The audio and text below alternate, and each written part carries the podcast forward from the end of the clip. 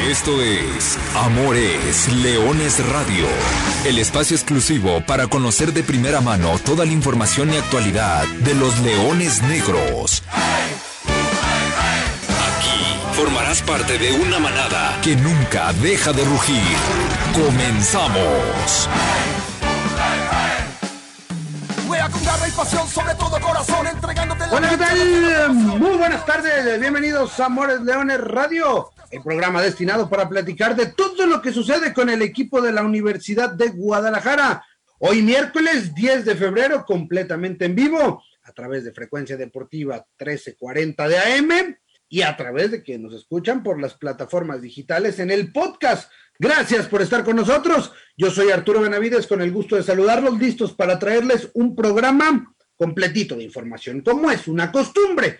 El torneo Guardianes 2021 está llegando al primer tercio, se está jugando la jornada 5. Vamos a ver cómo va esta liga de expansión MX hasta este momento.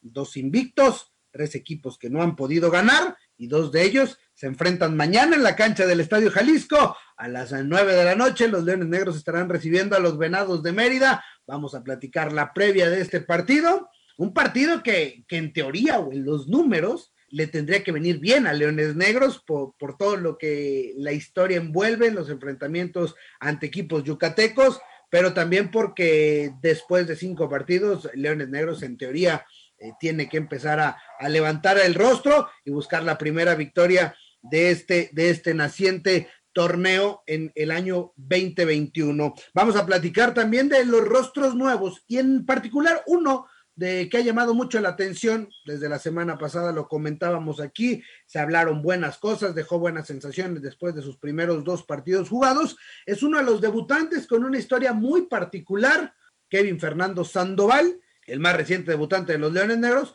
bueno, estaremos eh, platicando, estaremos platicando aquí en Amores Leones con él y de su historia y bueno, un poquito, un poquito de todo, pero para que se quede con nosotros, aquí estamos completamente en vivo y voy a saludar a quien me acompaña esta tarde. Gerardo Guillén, ¿cómo andas? Buenas tardes. ¿Qué tal, Arturo? Te saludo con gusto a ti, a Lulú en los controles, a toda la gente que nos sigue por el 1340 de AM en frecuencia deportiva y por las plataformas digitales.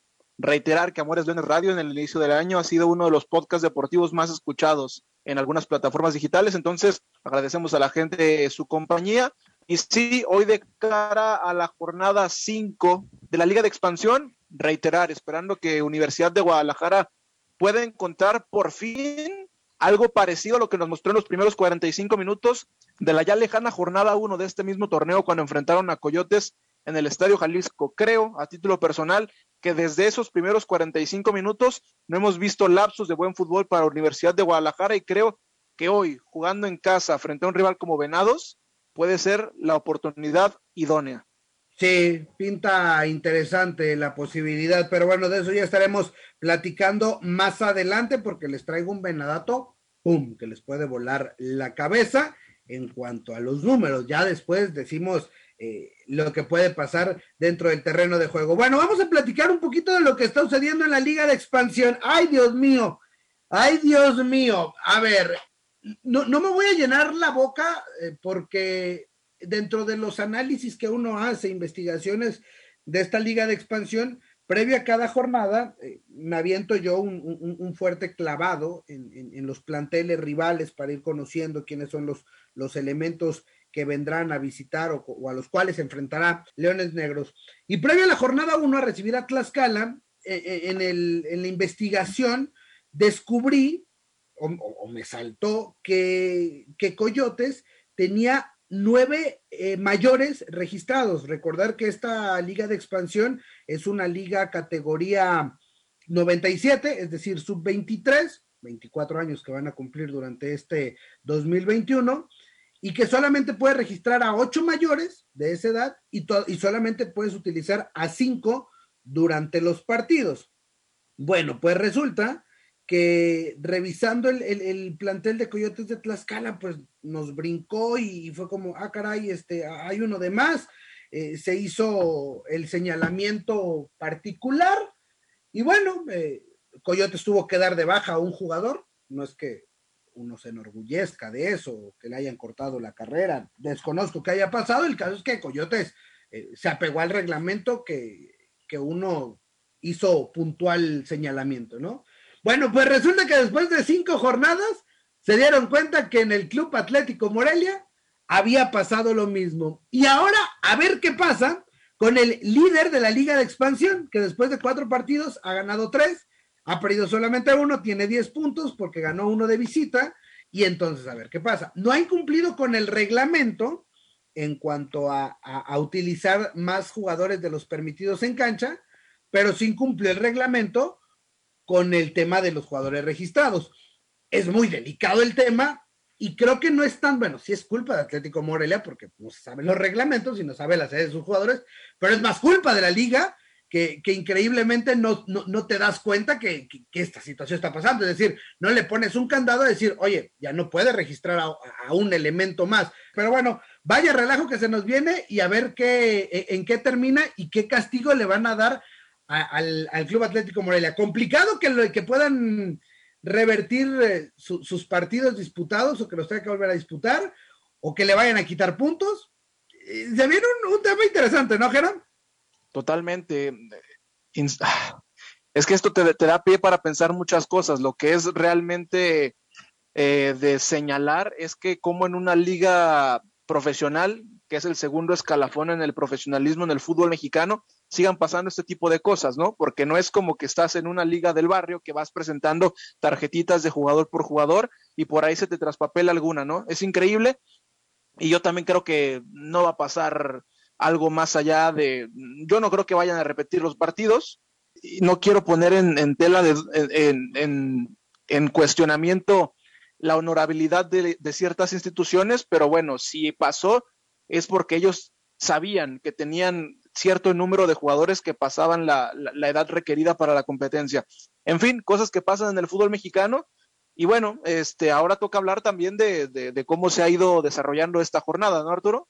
Sí, ayer eh, tres partidos, tres victorias de los equipos locales, ganó Alebrijes, ya ganó Cancún, ya ganó la Jaiba Brava, y eso ha dejado Universidad de Guadalajara en, eh, en el fondo de la tabla general.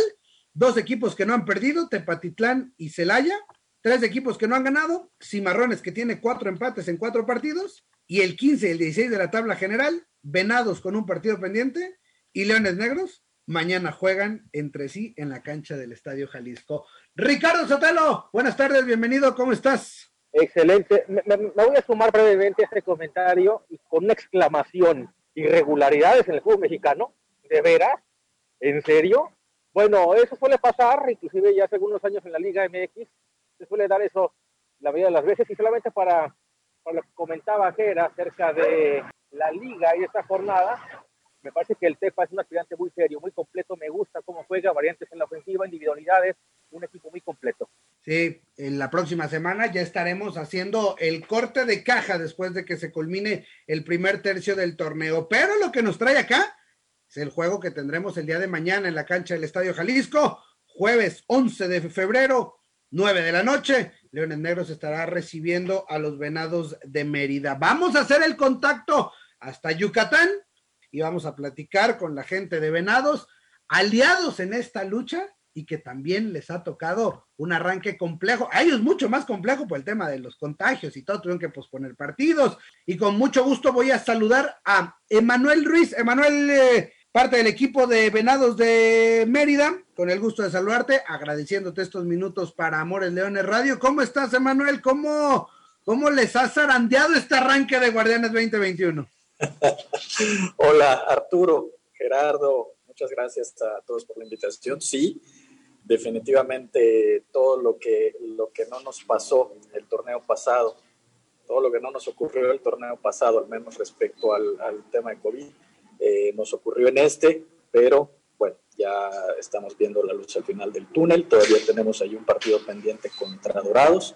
Y bueno, el, inmediato, el que, el que nos tiene aquí, pues es precisamente contra Leones Negros, que esperemos, bueno, nosotros desde acá, que, que sea muy positivo para la causa yucateca.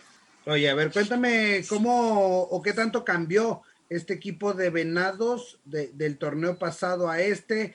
Eh, cómo se han ido adaptando a, esta liga de expansión, porque empezando de este lado, acá ha sido muy tardado la, adaptación y ha sido emprender un proceso con muchos jóvenes y bueno, todo un proyecto que va caminando lentamente. ¿Ya cómo les, cómo, les cayó y cómo han ido con este proceso de la Liga de Expansión?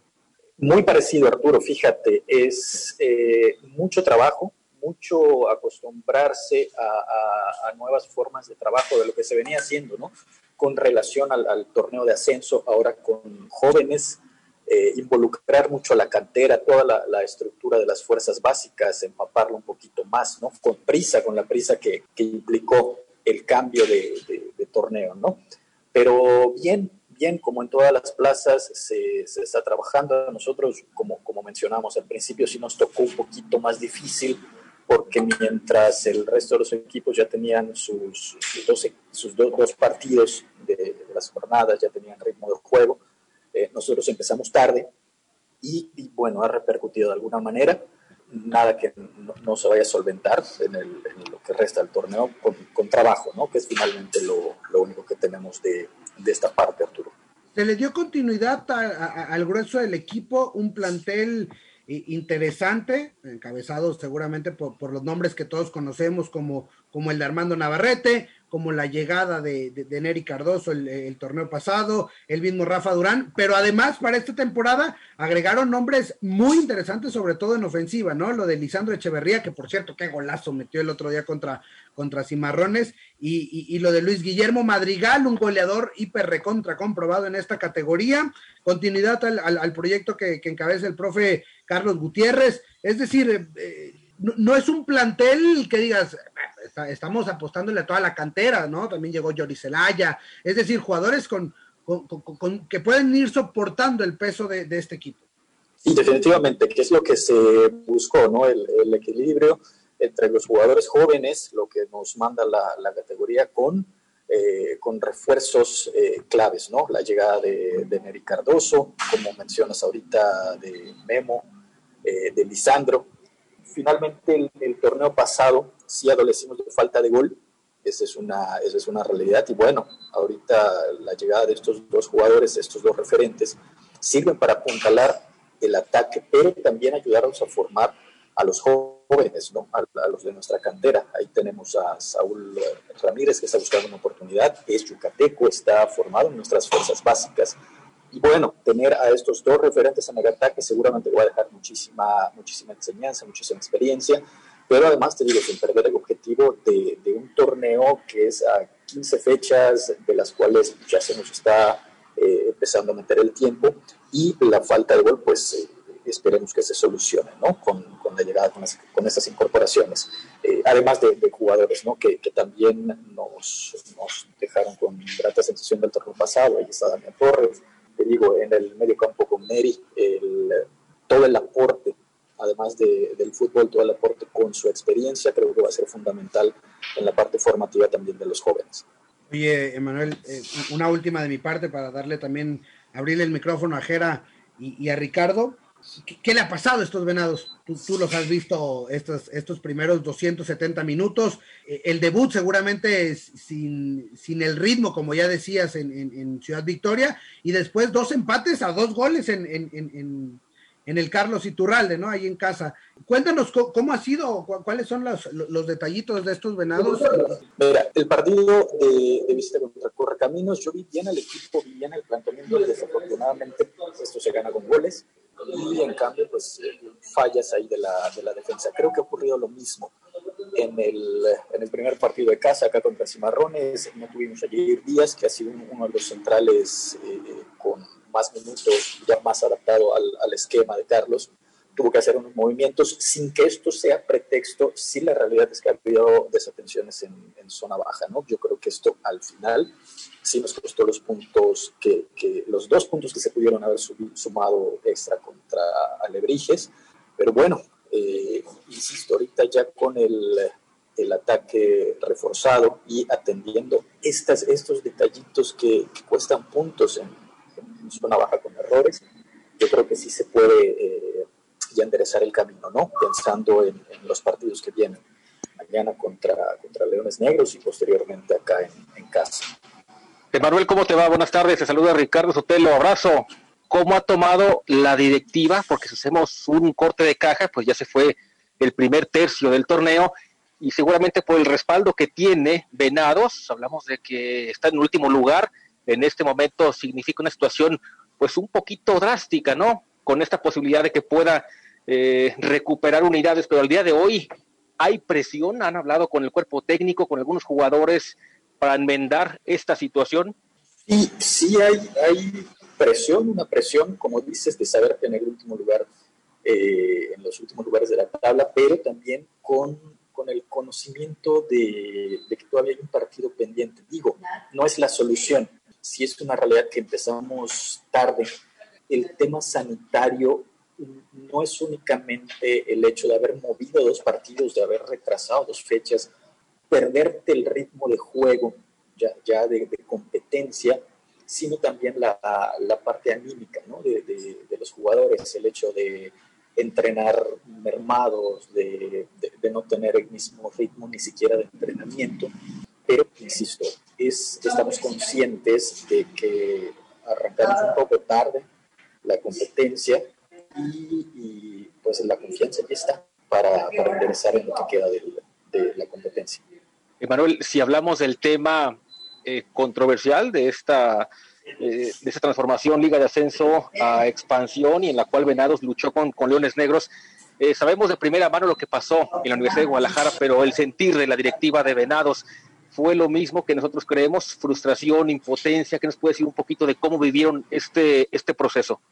Lo acabas de decir muy bien, la sensación eh, es compartida porque honestamente después de, los alegatos iniciales en, el tribunal, a título personal te puedo decir que, esperaba otra, otro resultado. Al final no se da, no nos podemos quedar con eso, simplemente hay que, hay que seguir adelante, pero sí, si hay eh, frustración, si hay enojo, sin embargo, pues ahí está, eh, ya quedó, ya, ya no se puede hacer nada más que seguir mirando para adelante. ¿Qué tal, Emanuel? Te saludo con gusto, Gerardo Guillén, aquí en el micrófono. Eh, me gustaría preguntarte, creo que todos coincidimos en esta mesa que Venados y Universidad de Guadalajara guardan muchas similitudes, ¿no? Dos franquicias tradicionales en este circuito de plata del fútbol mexicano, dos instituciones que pelearon hasta el último minuto por su, por su derecho eh, al ascenso deportivo, pero ahora también encontramos similitudes en que a ambos equipos les ha costado los inicios de torneo. ¿Qué crees que está pasando con el equipo del profe Gutiérrez que están arrancando tan tarde? Mira, no lo sé, no, no, sabría qué contestarte. Yo veo los entrenamientos, el equipo está bien, hay confianza. Lo que percibo desde afuera es que el no tener los resultados, yo creo que empieza a mermar en la parte psicológica del jugador. Los jugadores se les ve comprometidos, a los jugadores se les ve entrenando al 100 todos los días y que de pronto no se da el resultado, yo creo que sí te impacta de alguna manera en la, en la estima del grupo. Creo que va por allá. Yo creo que es un trabajo que tiene que seguir reforzando la, el, el cuerpo técnico, más allá de, de, los ejercicios que te digo, me consta el, el, el, nivel de compromiso que muestran los jugadores en los entrenamientos, creo que sí hay que apostar un poquito por liberar la tensión en la parte mental al momento de, de los arranques del torneo.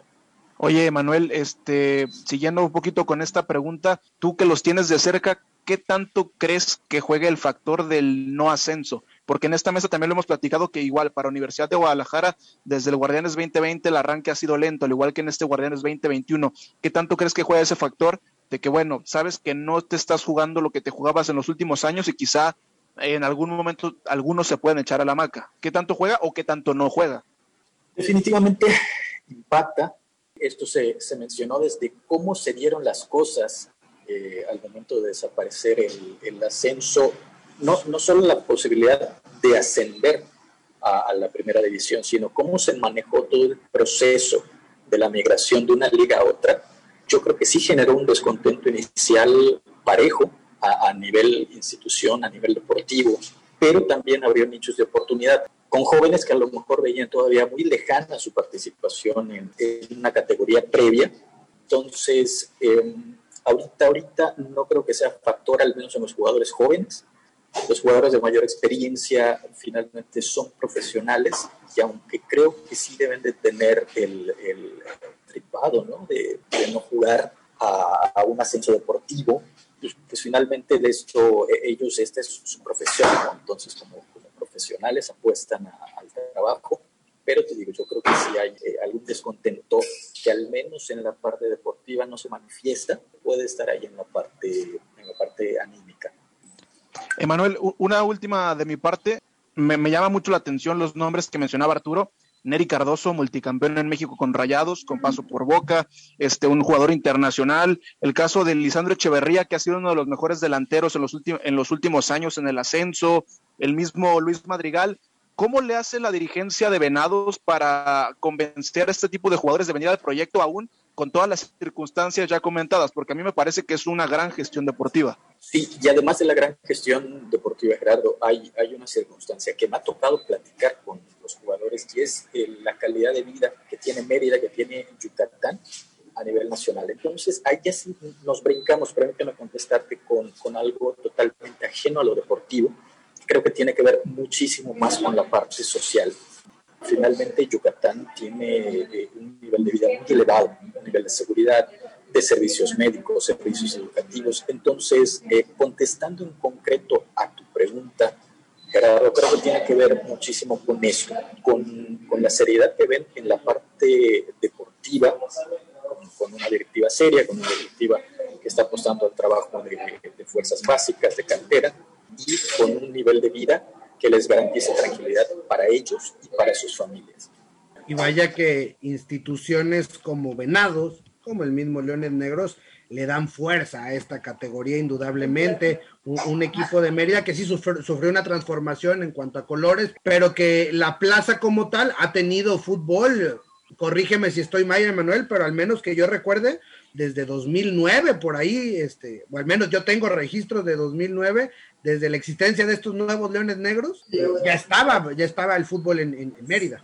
Sí, sí, de hecho, y, hay un campeonato de 1999 por ahí, ya en, otra liga, en la primera división A, pero, pero bueno, sí, tienes, tienes mucha razón. Finalmente, el, trabajo de esas instituciones, ya hablando más allá de Venados, el, trabajo como lo está haciendo Leones Negros, que, con la representación de la universidad y de un estado eh, tan futbolero, como Jalisco, motiva otras plazas también, como en el caso de Venados, que finalmente vemos también la manera de trabajar de Leones Negros que, con la que compartimos ¿no? una, lucha ahí con, el tema de, la desaparición del ascenso, porque finalmente son, son eh, filosofías que, que, carga la institución, ¿no? de hacer las cosas bien, es decir, no se trata únicamente de, y, lo he mencionado mucho acá a nivel local, la institución no busca únicamente el, el, resultado deportivo, la realidad es que se está buscando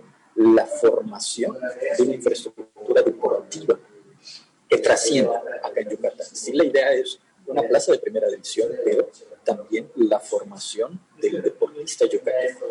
Eso es, e, e, eso es fundamental y vaya que, estas instituciones le hacen bien a esta categoría.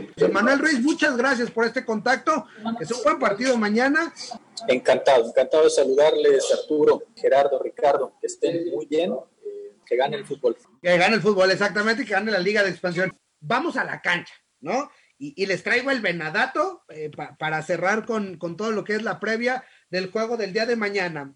Leones Negros ante los equipos de Mérida es contra el que más partidos ha disputado eh, en su historia reciente, llámese los últimos 10 eh, temporadas.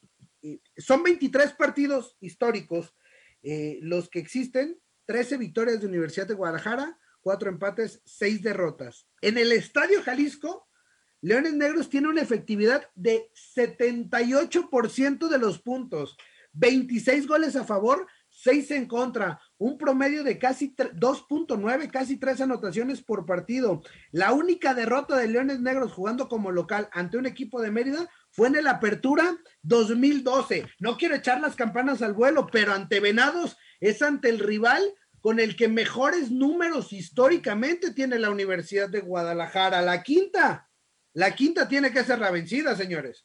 Sí, mira, creo que ya después de haber dicho lo mismo contra Tampico, contra Pumas Tabasco, de que este es un buen momento para empezar a sumar de a tres, creo que ya mejor me voy a reservar esa frase, pero por eso mencionaba en, el primer bloque que creo que es un rival a modo, no es por desdeñar, no es por despreciar al rival en turno, todos los rivales tienen un grado de dificultad, pero ese comentario iba de la mano justo con el Venadato, porque a ver, a los que nos ha tocado seguir de cerca Universidad de Guadalajara los últimos años, sabemos que Leones Negros tiene estigmas. Estigmas era Mineros de Zacatecas, Estigmas era Dorados de Sinaloa, y por otro lado tienes rivales que históricamente se te dan bastante bien, como es el caso de Venados de Mérida. Y hoy, jugando en casa, hoy con un Venados que, que sigue sin mostrar una de sus mejores caras, porque hay que decirlo, lo platicabas con Emanuel, creo que ya han pasado varios años desde el último equipo realmente protagonista del equipo yucateco. Si bien se metieron a una liguilla hace un par de torneos, creo que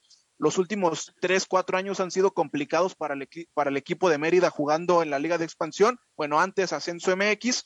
Entonces, ojalá que ahora sí podamos cumplir esta tan trillada frase que hemos viniendo diciendo desde hace tres semanas, ¿no? Que esta puede ser la oportunidad idónea para que Leones Negros sume de a tres, porque está el factor histórico y está el factor contemporáneo eh, y sobre todo jugándolo en casa.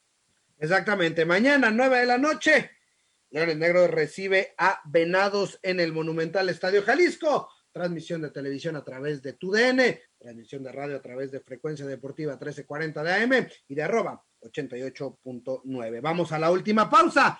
Nada más para cerrar, porque ha sido un tema que tocamos la semana pasada y hablamos del, del más reciente debutante del equipo de la Universidad de Guadalajara, que dejó muy buenas sensaciones tras sus primeros dos partidos, en su debut ante el equipo de Dorados, en sus minutos ante el equipo de Pumas Tabasco, y les voy a contar la historia de Kevin Sandoval, quien llegó a Universidad de Guadalajara después de haber quedado dos veces campeón de goleo con el Centro de Iniciación Deportiva Leones Negros Colima, él vino a jugar la Copa Leones Negros, este evento que, durante seis ediciones se convirtió pues e, e, en un captador de talentos para estas escuelitas o equipos filiales de Universidad de Guadalajara a lo largo y ancho del país. Bueno, dos veces Kevin Sandoval fue campeón goleador. A los 14 años, en 2018 se lo trajeron las fuerzas básicas de, Universidad de Guadalajara.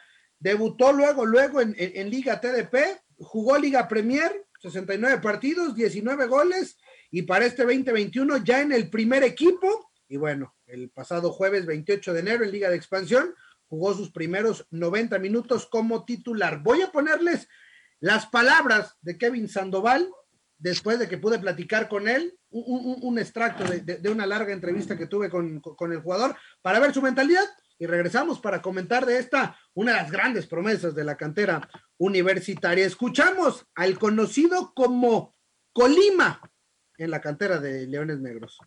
Yo quisiera tener los más minutos posible, quisiera ser titular todos los partidos. Pues la verdad sigue mantenerme, mantenerme firme, igual este estar igual, hacer las cosas bien, tener buenos partidos, pues ganar, ganar más partidos, o sea, los que vienen, pues es ganar y ganar. Yo tengo la mentalidad de, que sí lo podemos ganar todos los que vengan, pues mantenerme firme, este, tener ansias de que, de ser titular, pero más que nada, pues demostrar, pues, este, hacer las cosas bien, tanto en el entrenamiento como en el partido. Ya, si no soy titular o me meten de cambio, no, no importa, la verdad yo, para mí con, con entrar ya, con eso es todo, con tener minutos. Pero pues ojalá y, Dios quiera y pues siga así, pues que, que, siga yendo de titular, que me siga yendo bien y pues a darle, que nada es regalado. Ahí está entonces las palabras. Tiene 17 años de edad, buenas sensaciones y mañana muy seguramente repetirá como titular en el equipo del capitán Jorge Dávalos yo, yo destaco dos cosas que me agradan, la verdad. Por un lado, demuestra ambición. Quiere ganar, y lo dejó muy claro, ¿no? Y lo repitió varias veces, ganar y jugar.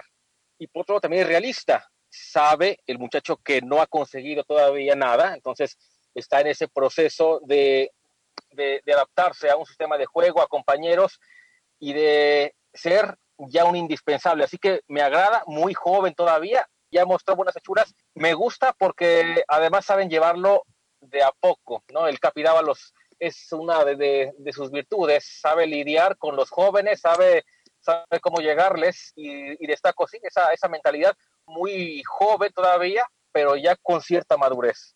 Yo me quedo con eso, con la mentalidad. Me gusta mucho esa frase de así, bueno, no, no fue literal, pero da a entender que así juegue un minuto, cinco minutos o los 90 minutos, él está consciente de que tiene que aportar su granito de arena, ¿no? Más allá del tiempo que tenga en la cancha. Eso me gusta. Y este Sandoval, otra muestra más del prototipo de jugadores que se hacía en la Universidad de Guadalajara, ¿no? No, no, no fijándose tanto en el físico, sino en las cualidades futbolísticas, ¿no? Parecido a Baltasar, parecido en su momento al Chimpa, chaparrito, no muy corpulento, pero con mucho fútbol en los botines. Sí, al final de cuentas, este tipo de jugadores son los que pues están eh, llamados a aprovechar estas oportunidades, a convertirse en, los protagonistas del equipo y probablemente voltear hacia arriba, que en un futuro sean los que o carguen con el equipo o también en la parte individual ellos puedan dar el salto hacia la categoría superior, llámese la Liga MX. Digo, 17 años eh, con, actuaciones de esa manera, pues eh, pronto tendrá que seguir llamando la atención, al menos después de las buenas sensaciones que ha dejado tras los dos primeros partidos que ha disputado. A ver mañana, a ver cómo nos va. Señores, pues prácticamente para despedir el programa, comentarios finales y por supuesto su pronóstico. Tiene que llegar ya finalmente esta victoria, ¿no? Y, voy a, retomar las palabras que dijera, lo hemos dicho semana tras semana, esta es la posibilidad, no se ha dado, pero me parece que eh, si se reúnen las condiciones, me parece que es para mañana en la tarde noche y bueno, ojalá que tenga voz de profeta. Yo me voy con el, el 1-0, la mínima. Leones Negros se lleva, se lleva el triunfo. Yo quiero creer que mañana se rompe el maleficio. Si Leones Negros no lo gana mañana, no vuelvo a Amores Leones Radio. Aquí lo firmo. Ah, caray, Gerardo Guillén haciendo una cosa. Categórico. Declaración eh, importante la de Gerardo Guillén. No, yo sí regreso a Amores Leones, pero me voy a aferrar a aquel clausura 2018, hace tres años, cuando Leones Negros empató los dos primeros de la temporada, perdió la jornada 3 y la jornada 4, y en la jornada 5 llegó la primera victoria. Creo que me gusta para que se repita la historia. Además, ya lo decía, contra un equipo ante el que los números suelen verse bonitos y ante un equipo, además, que los goles suelen caer, sobre todo cuando se juega en el Estadio Jalisco. Entonces, por muchas circunstancias, pinta sabroso. No será sencillo, ojo, ¿eh? Venados está bien reforzado, sobre todo en la parte de adelante. Con tiene buenos delanteros.